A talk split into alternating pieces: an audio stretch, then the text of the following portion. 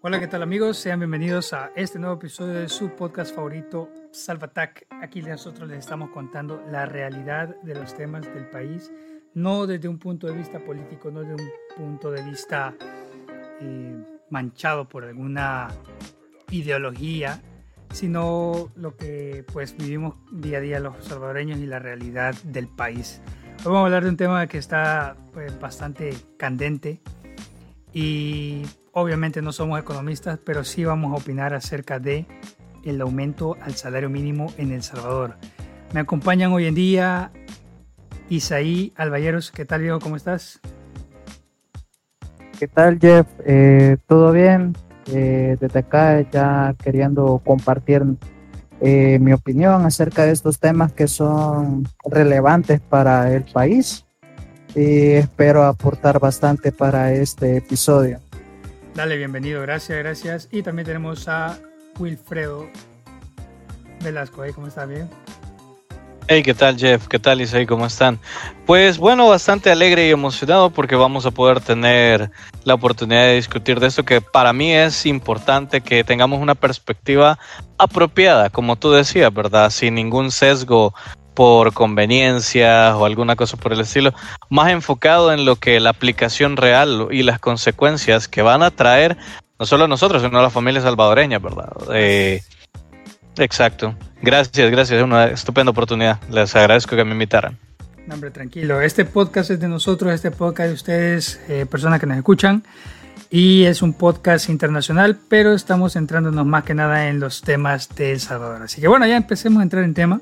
Voy a empezar yo diciendo un poquito de lo que yo creo que va a pasar. Mira, un aumento al salario mínimo sin regulaciones, lo que va a hacer es traer una inminente inflación de precios eh, mucho recorte de personal y un poco de crisis a las familias salvadoreñas, pues en este caso. Ya se están escuchando algunas personas que eh, están oyendo rumores de que van a haber despidos masivos en sus empresas y realmente tienen buena razón para temer, porque al final eso lo que hace es que tengan eh, una, una preocupación más en la casa, ¿verdad? Entonces, eh, no sé, en mi propia opinión, considero que ya muchas personas tendrían que ir viendo qué hacer si esto, si esto pasa en su empresa, ¿no? Entonces, no sé, este, vamos a tener un tipo de conversación.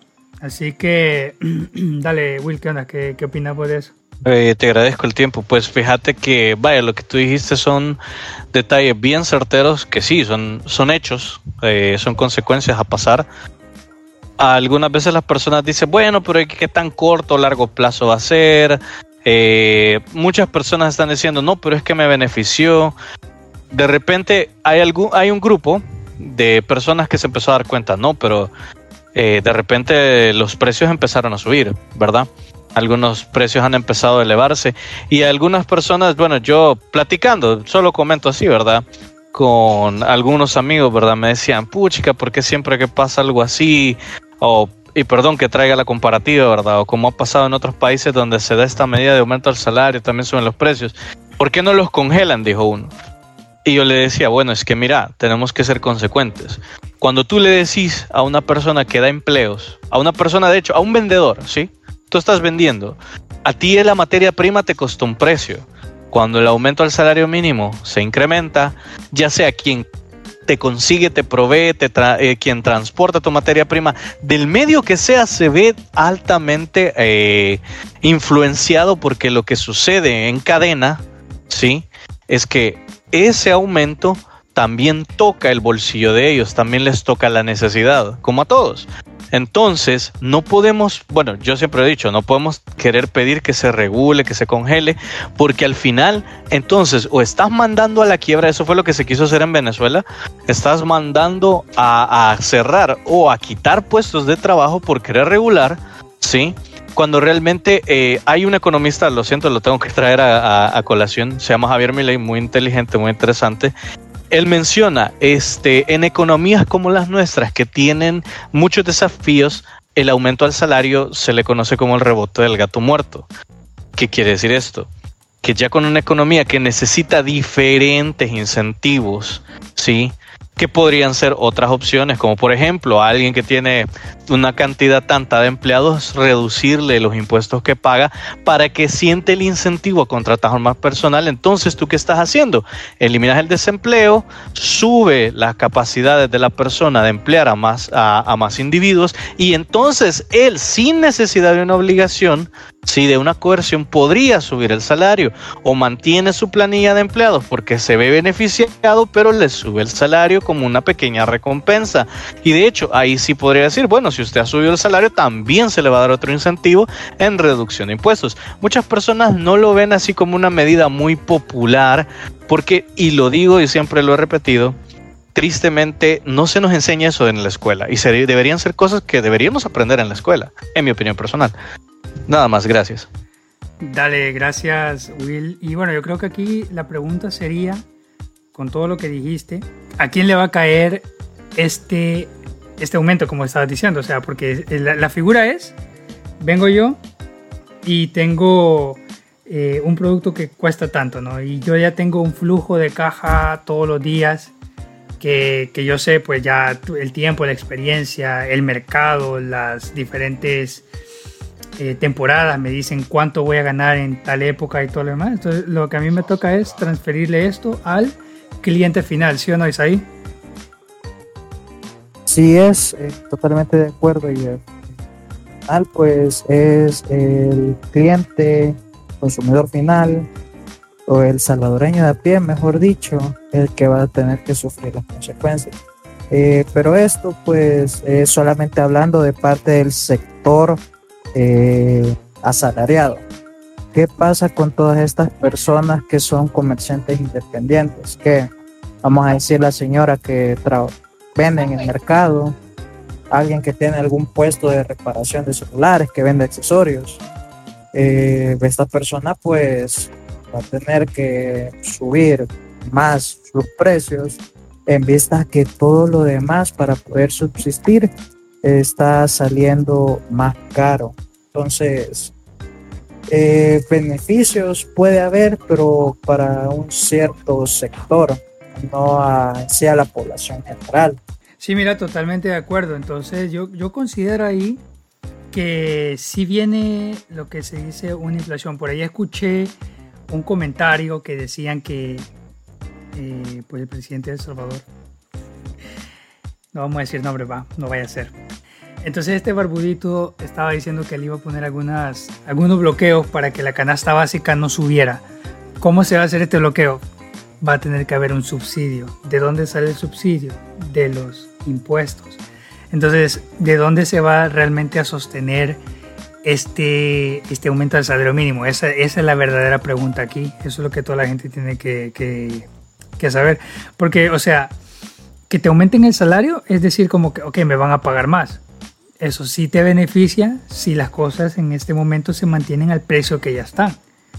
Pero si no se mantienen al precio que ya están, ahí es donde eh, se viene el tema de la inflación. Entonces, ah, aquí la verdad la pregunta es, ¿qué es una de las buenas acciones que se deberían tomar para poder evitar que esta, que esta inflación venga? Pues, que creo que eso es como que lo más importante. Bueno, con lo que tú decías, eh, realmente ya no serían garantías. Bueno, yo creo que muchos de ustedes saben, bueno, y he comentado antes, la naturaleza del impuesto viene de ser de que quienes trabajamos, ¿sí? quienes ganamos el sustento, al final somos quien inyectamos ahí porque por imposición se nos hace pagar, ya, porque no es una, realmente no nos preguntan nuestra opinión, y ahora viene, como tú decías, ¿verdad? Como, ah, pero para dar un subsidio a la canasta básica. Se escucha muy bonito. La cosa es con lo que decís ahí, cuando el salvadoreño de a pie, cuando la persona que tiene un negocio propio, no solo los asalariados, no solo la gente que tiene una empresa o empieza su propio emprendimiento, ya no tiene la capacidad, y como mencionaba antes, cuando incluso las personas que te entregan tu materia prima o de donde tú la sacas se ven afectadas por este aumento del salario, cuando empieza a haber más desempleo, sí, una cosa que nadie está pensando es Eso también hace que la inseguridad incremente. Pero bien, vamos a este punto con los, eh, con los impuestos. El problema será que ese mismo salario que te subieron se va a volver a recortar con estos mismos impuestos. Con la subida de impuestos, lo único que estás trayendo es que artificialmente no sé si han visto este, pues, este adagio de que hay un hoyito en un barco, entonces vienes tú y eh, tú crees que, bueno, se está filtrando el agua, le pones el dedo o algo temporal, de repente aparece otro hoyito y tratas de buscar la misma solución y al final eh, tratas de poner tu dedo en cada uno de los hoyitos, de repente hay demasiados hoyos, el barco se te está hundiendo, está entrando mucha agua y ya no, ya no tienes con qué tapar. Y ese problema sucede cuando, yo lo digo así, y espero que la gente lo entienda de este modo. No estoy criticando en ese punto que digan, ah, es que antigobierno, antinaiv. No, se estoy hablando de las medidas económicas que pueden solventar o no ser rentables ni solventar una situación en este punto. Entonces esas cosas deberíamos meditarlas mejor para realmente buscar soluciones que no sean, que no toquen ni impacten el bolsillo tanto de aquellos a los que en teoría se buscaba beneficiar con el aumento del salario, ¿verdad? Porque entendemos que por eso fue, pero que realmente es, si hubiese estudiado mejor, ¿sí? Si hubiese estudiado mejor esto, para evitar que ahora ah, un subsidio por aquí, entonces una subida de impuestos, entonces lo que está ganando, entonces se te tiene que reducir otra vez, y entonces ahora ganas menos para la canasta básica. Entonces esos son de los pequeños peligros que los análisis, y no les digo, yo no pienso en, ah, yo tengo la solución. No, no, no. Realmente estos temas son muy delicados. No creo que se puedan construir o trabajar en menos de, de dos, tres meses en menos de uno o dos años. Realmente se tiene que evaluar todo, porque aquí es cierto, ¿verdad? Tenemos el dólar, pero eh, eso no quita que para poderlo tener o financiar o financiar realmente nuestra nuestro flujo de dinero hay un endeudamiento que también implica una subida de impuestos. Sí, mira, y totalmente de acuerdo ahí. Y, y sí, yo no me la voy a tirar aquí como de, oh, miren la gran solución, pero ve, hay, un tema de, hay otros países que ya han salido de, de, estos temas de grandes inflaciones.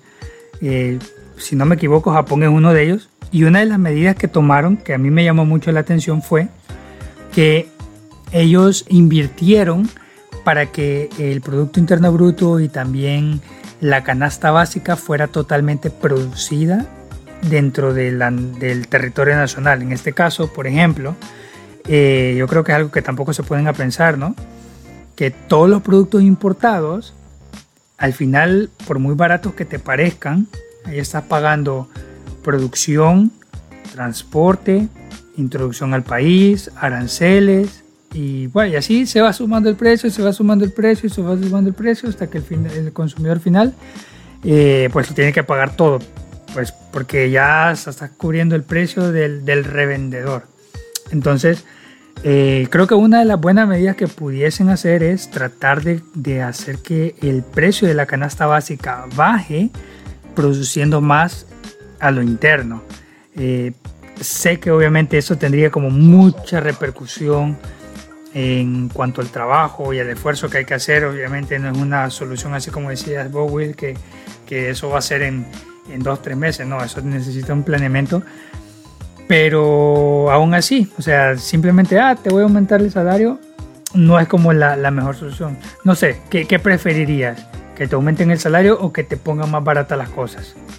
Eh, bueno, ahí pues sería lo mejor eh, que se pongan más baratas las cosas. Y ya tomando este ejemplo, ¿verdad? Que Japón hizo que todo se pudiera hacer eh, interno, pues eh, ahí se va movilizando más la economía. Bueno, con el punto de los granos básicos, maíz, arroz, frijoles. Si se pudiera reactivar el agro en una gran manera, en fin de que ya no dependamos que venga arroz americano, arroz chino, como había pasado varios años atrás, eh, todo eso pues va a beneficiar a los agricultores, a los que trabajan ahí con ellos, o sea, se va a estar aumentando aún más la economía nacional. Entonces sí tiene un buen efecto, pero eh, también pues recordemos de que pues no todo lo podemos hacer acá nosotros mismos. Entonces Eh, si nos ponemos así, pues tendría que ser bastante lento ese proceso y van a haber ciertos productos que definitivamente no se van a poder eh, como poderse comercializar o, que lo pudiésemos producir, mejor dicho, acá internamente. Pero sí, pues podría ser algo viable para un largo plazo. Se, podía, se pudiera estudiar, mejor dicho, ¿verdad? Bueno, mira, ahí, ahí sí yo, yo tengo una, una, una duda, eh, porque estabas diciendo, ¿no? ¿cuáles son, eh, cuáles serían esos productos que pudieran sí producirse en el territorio nacional que serían parte de la canasta básica? No va a decir que atún y, y macarrones, pero eh, sí, yo creo que sí sería bueno hacer como una pequeña lista. O sea, yo sé que en El Salvador se produce frijol, sé que en El Salvador se produce arroz, sé que se produce pues leche. Entonces, que, que, sí sería capaz de suplir la demanda, eso es otra cosa, ¿no? Pero yo creo que sí, sería bueno eh, tener, eh, o sea, que se presentara con el aumento de salario una, una propuesta de cómo pretenden sustentarlo, porque hasta el momento no sé si, bueno, yo, yo realmente no lo he escuchado, probablemente sí exista, esperaría yo que exista, una propuesta de sustentación para el salario, porque o sea, cuando estás en una empresa ¿me? Y vas a darle un bono a los, a los empleados, lo tenés que sustentar en decir, ah, no, lo que pasa es que en este año hemos producido más y por eso es que vamos a ser capaces de aumentar el salario o vamos a ser capaces de eh, darles este bono, ¿verdad? Y cuando te dicen bono es para, para decir que te lo vas a ganar hoy, pero no sé si mañana te lo vayas a ganar.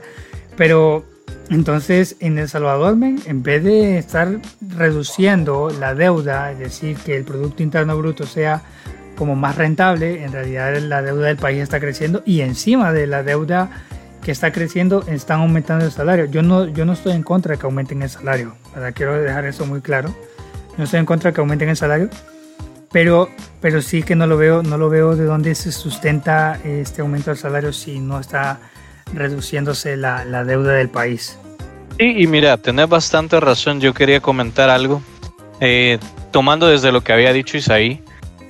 O sea, sí, es cierto y también como tú planteaste, hay que hacer una, ¿cómo se dice esto? Una investigación y un estudio muy apropiado de qué estamos en la capacidad de producir para nosotros mismos y realmente rescatar y reincentivar ese sector de la, de la manera correcta e incluso haciendo que ellos tengan entrada preferencial en supermercados, esto, pero también comprometer al agricultor a mejorar los niveles y la calidad, aunque también aquí viene algo medioambiental, porque bueno, no sé, la mayoría de ustedes creo que cuando ha salido de paseo o por cuestiones de trabajo, les ha tocado salir al interior del Salvador, hay muchos terrenos que están un poco descuidados, hay tierra que se ve como esa tierra se debería de poder trabajar. Y en este punto incentivar al dueño de la tierra, porque jamás voy a estar a favor de una expropiación o algo así, eh, más bien incentivar al dueño de la tierra, al dueño de estos, de estos lugares a que si ellos alquilan, si ellos venden, si ellos producen de sí mismos, si ellos contratan, ayudarles a que sea sustentable, ayudarles a producir, a producir y a poner buen abono, a tener buen arroz, frijoles. Incluso aquí alguien antes me decía, bueno, pero es que la fresa es muy difícil que se den y que estén muy buenas. Y realmente no es verdad. Había gente que incluso pone, empezaba a poner, ¿cómo se llama?, que límites a lo que realmente podíamos producir. Y si realmente nos esforzásemos, si realmente pensáramos en cómo hacer realmente productivo al país con los recursos que tiene, lo podríamos lograr. Claro, como decís ahí, como también vos, Jeff, mencionabas, tenemos que ser también en un punto, eh, tener poner los pies en la tierra y decir, ok, esto no va a ser de hoy para mañana. Esto no va a ser en 5, 4, 6 años. De hecho, también por eso creo que siempre lo voy a repetir.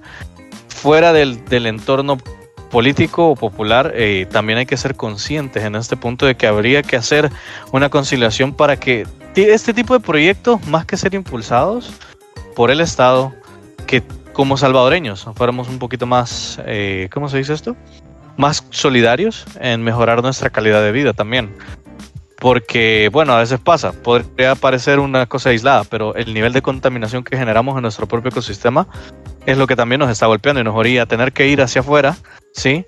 porque entonces, bueno, tu tierra ya está contaminada, está sucia, y para recuperarla y el tiempo, bueno, no, ni modo, voy a tener que comprar a Guatemala, voy a tener que mandar a pedir Honduras. Entonces, suceden esas cosas también, ¿verdad? Ser un poquito más consciente, cambiar nuestra cultura educativa en ese aspecto para poder tener un, un mejor futuro. Aunque yo sí no estoy de acuerdo con el aumento de salario por lo que he mencionado, pero se pueden buscar alternativas, como dice Jeff, ¿verdad? porque ya estamos en ese punto. Sí, me, me, parece válido lo que está diciendo Will. Y sí, o sea, es que, es que esa es la cuestión. O sea, imagínate que algo tan sencillo como decir que ni siquiera le estamos prestando atención al grado de contaminación que estamos produciendo en nuestro país, Y que eso también afecta a las tierras. Yo, traía, yo, traía, yo, yo quería traer a colación una pregunta, men. O sea, en este caso, ponete que dale, se aceptó todo para que cualquiera pueda producir.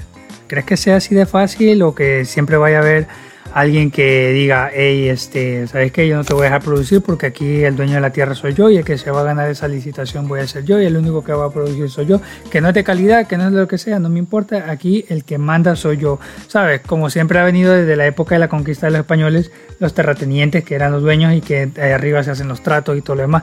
Entonces yo creo que sí tendría que haber como una garantía, ¿no? Que, que ah, no, sí que cualquiera, sí tiene que ser como calificado, ¿verdad? Porque obviamente eh, no vamos a poder decir que, mira, vamos a, dejar que cualquiera produzca porque pues no sabemos cuáles son las prácticas agrícolas que están teniendo, si usa demasiado químico, si usa demasiado, eh, demasiado insecticida o abono químico también, ¿verdad? Que puede ser dañino, pues entonces eso también de repente puede traer como una afectación a largo plazo. Pero eso no es lo más importante. Creo que aquí sí sería bueno el tema de saber si de repente habría como alguna regulación para eso de, de si cualquiera podría meterse a producir, ¿no? Pues mira, dándote abiertamente, abiertamente mi opinión, tienes razón. Eh, sería de ver, sería de saber quién está capacitado. O al menos, por ejemplo, en esa, en esa interrogante que tú planteas, creo que algo que también se podría llevar a cabo realizar en este proceso es que aquellos que quieran llegar a poder trabajar y producir, ¿verdad? De aquellas tierras que le pertenecen al Estado, no sé, hacer un proyecto donde esas tierras que al Estado le pertenece, que dejen de ser del Estado y le pertenezcan a una persona que eh, se prepare, se capacite. Y tú me entendés, por esto la meritocracia algunas personas la ven a mal. Realmente si no tenemos los méritos y no buscamos la capacidad, no me refiero a el título que tengas, sino más bien realmente el conocimiento práctico y a las habilidades que desarrollas para, a las incluso los podrían probar con, miren, tenemos este, este lugar, ¿qué, ¿qué, piensan? ¿Cómo podrían, qué harían y qué levantarían acá? O sea, para, por ejemplo, para la ganadería, sería esto para maíz, arroz, frijoles. O sea, hasta cierto punto dejar ver y entonces decir, ok, usted está capacitado, queremos abrirle la oportunidad para que usted tenga un lugar, su familia también. Y mira, los, eh, los índices, como decía yo, de inseguridad, el robo, el desempleo empezarían a bajar horriblemente. Claro, y como estábamos hablando antes, si te fijas esto, todas estas medidas que estamos hablando requieren una reeducación tanto en el sistema educativo como en el sistema de pensar que a veces tenemos acá y el conformismo. Es una barrera que hay que eliminar y como tú decías, para que no se hagan los tratos por debajo de la mesa, ni solo las personas que están arriba, debería existir en ese, en ese aspecto un, poquito más de poder hacia nosotros, el pueblo, para poder saber que realmente las cosas se están llevando a cabo. Por ejemplo, si tú estás en tu municipalidad o vas a ir a aplicar porque no eres de ese municipio o de ese departamento, o sea, vas a ir allá, al menos que la persona pueda tener una convivencia real con su comunidad, con también eh, la autoridad que sea eh, municipal, ¿me entendés? O sea, que las personas hasta cierto punto se reeduquen a ser buen vecino, si lo queremos llamar así, para que se vea realmente su aspecto y como tú dices, conocer un poco de sus prácticas eh, morales para saber hacia dónde va su brújula. Alguien que cambia su brújula moral muy fácil por dinero no es alguien confiable. Sí, mira, eh, totalmente de acuerdo ahí. Y yo creo que, bueno, yo creo que nos, dejamos un poquito ahí a pensar en sobre las, cuáles serían las prácticas como para ideales, digamos, para adelante que pudieran hacerse, pero eh, hablando un poquito más acerca de, eh, de nuevo, con del salario, ¿verdad? Pues al final, digamos, el salario mínimo en cuánto estaba? Estaba en 304.17 para el sector comercio. ¿Y subió a?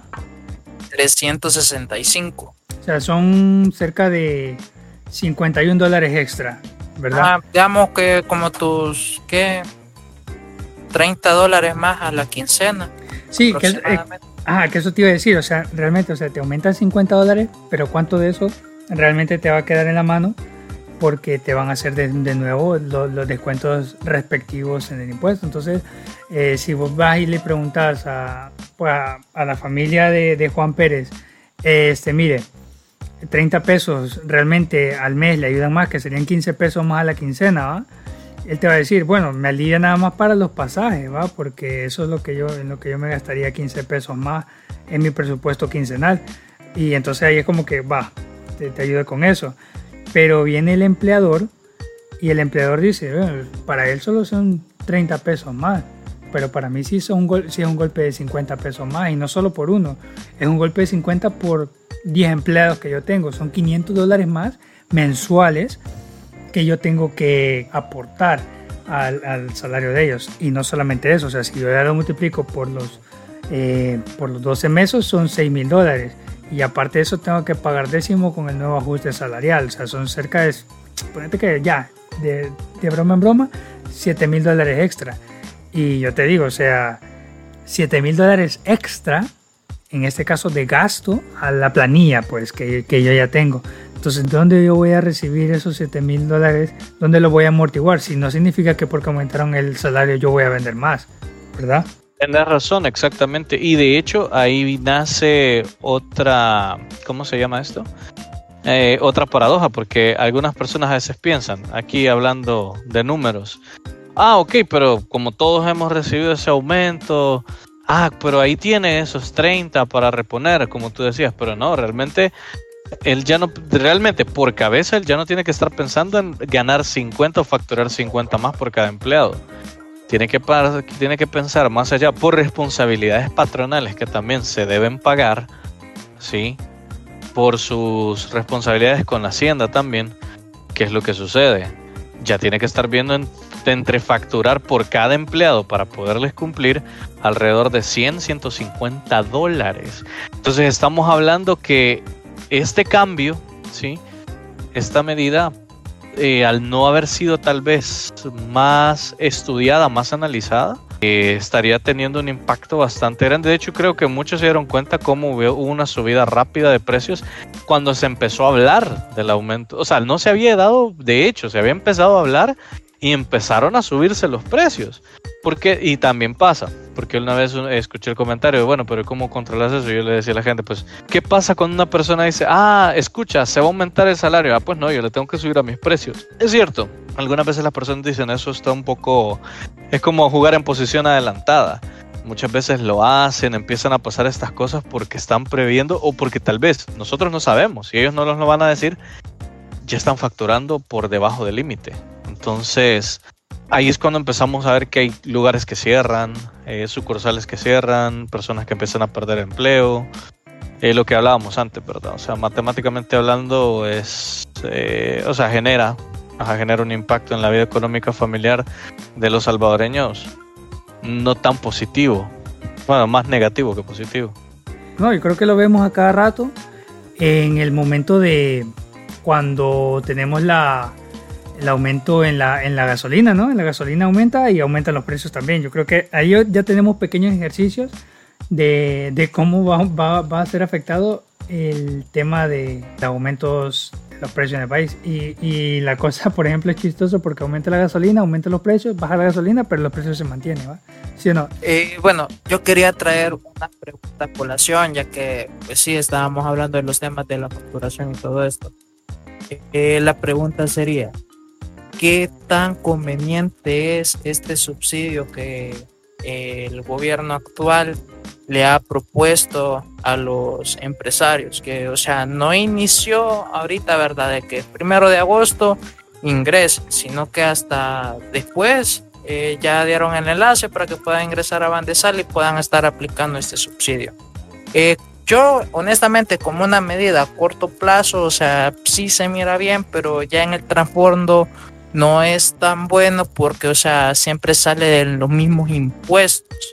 Eh, aquí pues la cuestión sería, ¿qué otra medida se pudiera tomar a un corto plazo para que se pueda ver o puedas que subsidiarse, mejor dicho, eh, todo este aumento que va a venir a los pequeños empresarios, que digamos alguien que tiene un taller, eh, alguien que tiene alguna su mini maquila.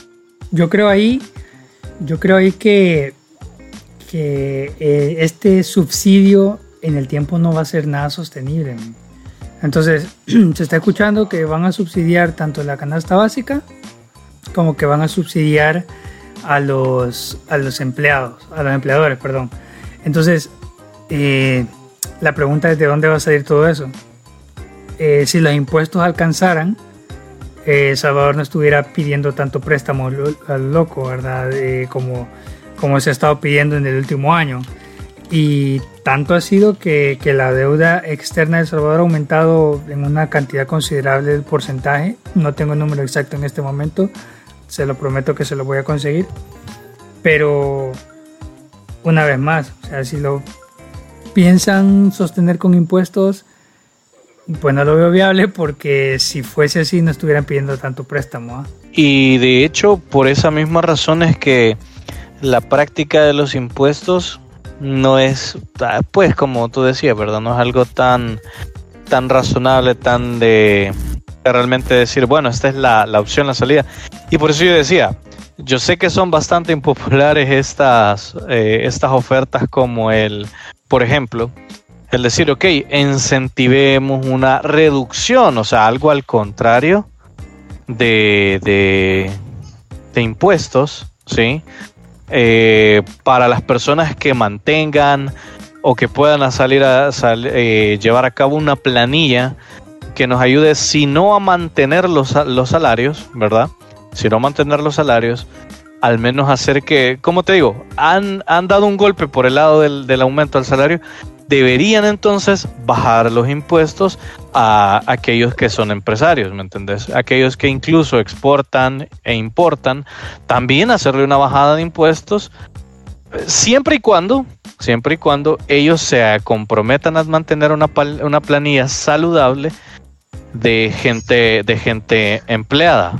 Si ellos eh, propusieran dicha medida, sería un poquito más sencillo a largo plazo para así realmente captar, eh, ¿cómo se llama?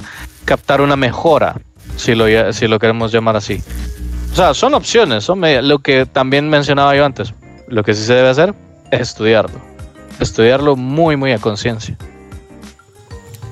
Bueno, eh, sí me parece, me parece muy chévere eh, todo esto que hemos hablado ahora mismo del, del aumento al salario en El Salvador, el salario mínimo. Recuérdense que eh, nosotros tenemos un número de WhatsApp en el que nos pueden escribir sus opiniones. Eh, lo que hemos dicho está bien, está mal, está sesgado, está, estamos viendo esto desde un ángulo obtuso. Eh, pueden dejarlo ahí en los comentarios. También pueden compartirlos al WhatsApp como, como nota de voz. Y poco a poco vamos a ir haciéndolos a ustedes partícipe de este podcast que también es de ustedes. Así que bueno, eh, yo, creo, yo quiero cerrar con mis palabras en este momento, o sea, quiero compartir mis últimas palabras diciendo que, eh, de este episodio obviamente, eh, diciendo que bueno, hay muchas cosas buenas que pueden pasar con el aumento del salario, pero hay un trasfondo que también tenemos que tener con cuidado ahí, ¿verdad? Y de las muchas consecuencias que pueden haber. Yo realmente espero que ese aumento del salario eh, no traiga tantos despidos, no traiga tantas personas preocupándose, eh, que, digan que va a ser insostenible, que no hayan empresas que vayan a cerrar y que solo las grandes empresas de nuevo se mantengan y salgan a flote, probablemente la robustez y porque tienen soporte internacional, al contrario que Lupita que vende en la tienda y eh, que tiene un empleado, y al contrario que pues el señor que tiene que vende pantalones en el centro, ¿verdad? Que también tiene un empleado. Eh, que, que, poco a poco nos vayamos recuperando, pero que también como, como pueblo eh, seamos capaces de ir como observando los, los, cambios, las señales que tenemos en nuestro entorno y ojalá que los políticos que se han escogido hasta el momento también propongan algunas propuestas, para la redundancia, ¿cómo diría? Que lancen algunas propuestas que puedan ayudar a mitigar este cambio, ¿no? Entonces, eh, no sé, Will, que una última palabra aquí para, para cerrar este tema. Pues creo que, como mencionaba, desde mi punto de vista, ¿verdad? Como tenemos razón ahora que ya estamos, como dice, eh, como, como dice el dicho, eh, en esta encrucijada, eh, sí, empezar a lanzar propuestas que realmente desahoguen a las personas. Incluso una muy buena, tal vez, podría ser, ¿verdad? Y como tú mencionabas, también te dependerá de los políticos que se han elegido ahora para gobernar. Es pues la reducción del Estado, ¿me entendés? Eh, la reducción también de los empleados del Estado, que tal vez incentivarlos a que generen riqueza real, ¿verdad? Como ya nos hemos dado cuenta, ¿verdad? Ya que ellos reciben su salario de la riqueza del, del salvadoreño regular. No sé, tal vez al hacerlo así, tal vez incentivándolos a esto, tal vez reduciendo así paulatinamente, no digo que de la noche a la mañana tampoco, eso es eh, descabellado e ilógico, pero sí irse preparando para cambios que, que sean medidas que realmente beneficien, ¿verdad? La familia salvadoreña, políticas un poquito mejores en ese aspecto, para que en el, en el aspecto económico, social, familiar y educativo realmente se puedan ver avances. Quiero agradecer a ustedes dos, ¿verdad?, por el tiempo que han brindado para sus opiniones. Eh, también quiero agradecer a los oyentes, ¿verdad?, que estamos iniciando. Esperemos si podamos llegar a muchos más oyentes eh, con nuestras opiniones. De igual manera queremos escucharles. Jeff estaba diciendo eh, que tenemos un número de WhatsApp. Eh, este número de WhatsApp es el más 503 7956 6299. lo repito. Más 503 7956 6299 ustedes siéntanse libres de poder utilizar este WhatsApp como una herramienta de comunicación hacia nosotros. Nos pueden dejar sus opiniones acerca de este episodio, algunos temas que quieran recomendarnos.